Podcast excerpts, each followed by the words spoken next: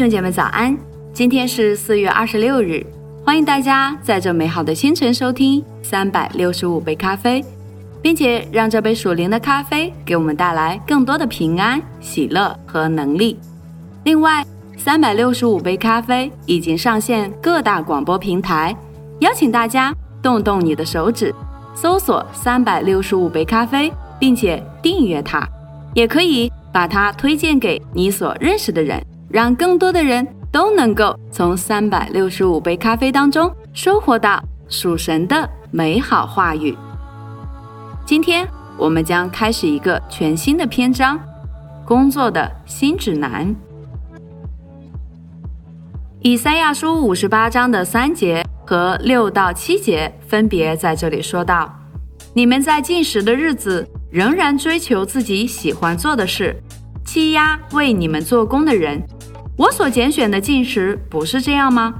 不是要松开凶恶的锁链，解开恶上的绳索，使被压迫的获得自由，折断所有的恶吗？不是要把你的食物分给饥饿的人，把流浪的穷困人接到你的家里，见到赤身露体的，给他衣服蔽体，不可逃避自己的骨肉而不顾恤吗？我们来看第一个主题：道德的局限。二零零八年到二零零九年，金融危机爆发不久，《纽约时报》周日点评栏目的专栏作家写道：“他有一位朋友，之前受聘于一家投资银行，最近被解雇了。他工作努力，为人诚实，办事公正，乐善好施。其职责正是对次级抵押贷款、学生贷款和信用卡债务进行证券化。他并没有意识到。”这些被他拼凑在一起、出售给投资者的债务，会给经济带来如此灾难性的后果。虽然他早应该想到，可是为什么没有意识到呢？华尔街精英们也在追问同样的问题。答案是现代与后现代偶像在作祟。我们被灌输的理念是：只要不违法且人皆为之，那么挣钱就是第一要务。许多人对金融服务业和企业需要靠外部约束来规范行为这一点嗤之以鼻。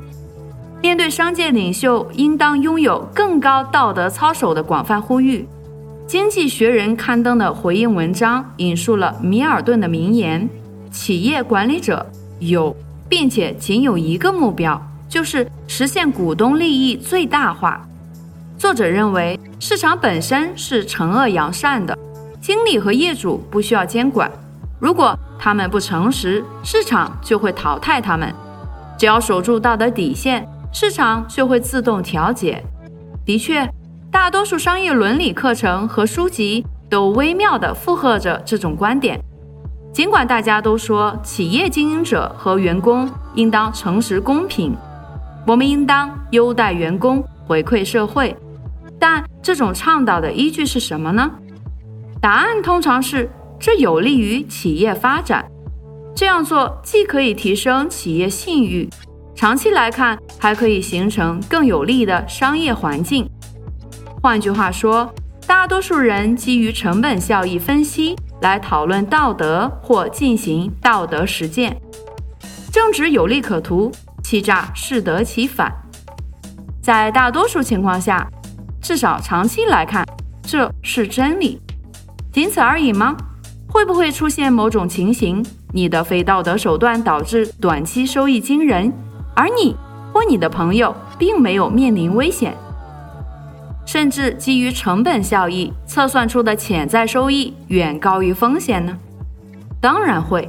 更有甚者，凭良心办事会招致重大经济损失。若严格按照成本效益分析。违反道德的风险和破坏关系的做法完全值得一试。正因此，有时诚信的企业反而难以生存。讲一个看似不足为意，却与很多人息息相关的小故事。霍华德二十七岁那年，有机会从一家大公司跳槽到另一家实力相当的公司。虽然职责变化不大，却拥有更广阔的发展空间。协商薪酬时，霍华德被问到当前的薪资水平。霍华德多说了百分之四，约几千美金。他的想法是，当前工资越高，潜在雇主定薪水平就越高。他辩解说，新公司的年假比前一家少了两周，他只是把这部分福利算到了工资里。鉴于不太可能被揭穿，他的借口看似很合理，收益大于成本和风险，而且他确信很多人都虚报工资，这样做有什么不妥吗？个人职业道德修养的高低对公共利益具有累积效应。原欧洲议会副主席卡瑟伍德爵士在一本短小却颇具说服力的宣传册中抨击腐败。是全球面临的阻碍经济发展和政治稳定的最大挑战之一。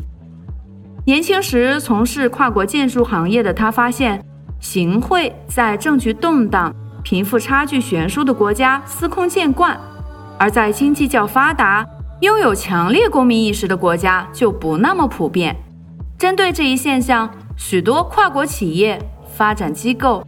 政府官员和来自其他非政府组织的代表携手，发起一项名为“透明国际”的反腐败运动。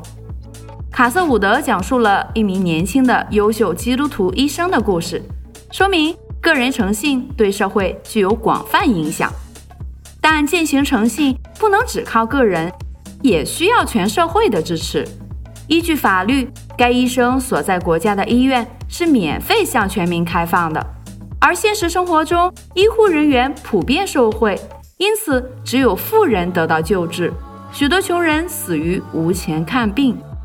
这种腐败是系统性的，因为政府无法按照承诺提供足够的资金来满足医疗服务需求，而这在很大程度上又源于政府在其他方面的贪腐和挥霍。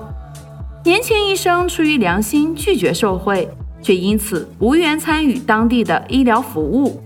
他向当地教会求援，却失望地发现，快速成长中的本土教会根基未稳，不敢公然挑战强大的政府势力。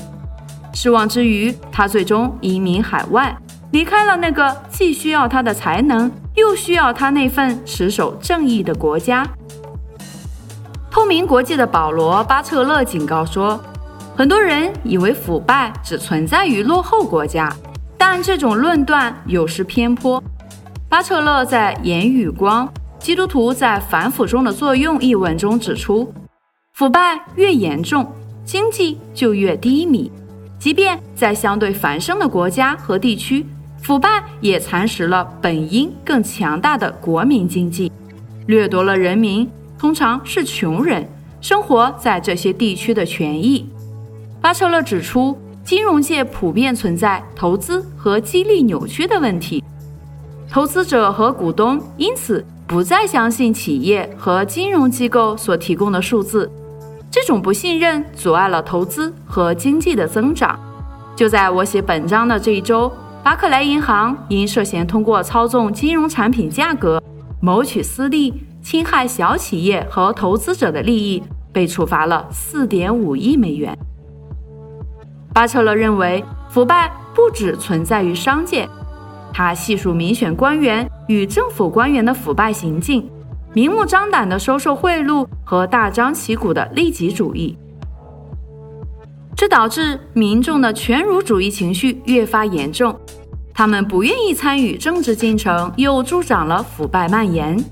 在哈佛和乔治大学担任政府管理学教授的休·赫克罗。在《制度思考》一书中，追溯了美国民众对一切制度，包括政府、企业和宗教，逐渐丧失信任的过程及其恶劣的社会影响。因此，个人在工作中滋生的不良作风，会对整个社会风气产生深远的影响。那么，霍华德的事例呢？他那大商无雅的谎言能引发怎样的社会影响呢？当霍华德讲述这个故事时，他坦言，当自己意识到可以为区区小利轻易放弃正直时，他的良心被震动了。为什么他不能开诚布公的提议增加几千元补贴他牺牲的两周假期呢？为什么他不能相信那位已经为他预备面试的上帝也会为他预备薪水呢？他对这份工作的兴趣是基于工资，还是基于上帝交给他的工作内容呢？他意识到其社会影响始于我们在金钱的祭坛下牺牲正直的那一刻，因为下一个谎话会来得更容易。如果其他人看见他的行为，也会受诱惑去效仿。如果工作的目的是为了金钱，而非工作本身创造的价值，那会有损于他新加入的企业文化。基督徒应对不道德行为坚决说不，即便这意味着巨大的自我牺牲。值得庆幸的是，基督信仰的故事主线给予了信徒们更坚定的道德基石。做诚实无过的人，远比实用主义的成本效益分析更为可靠。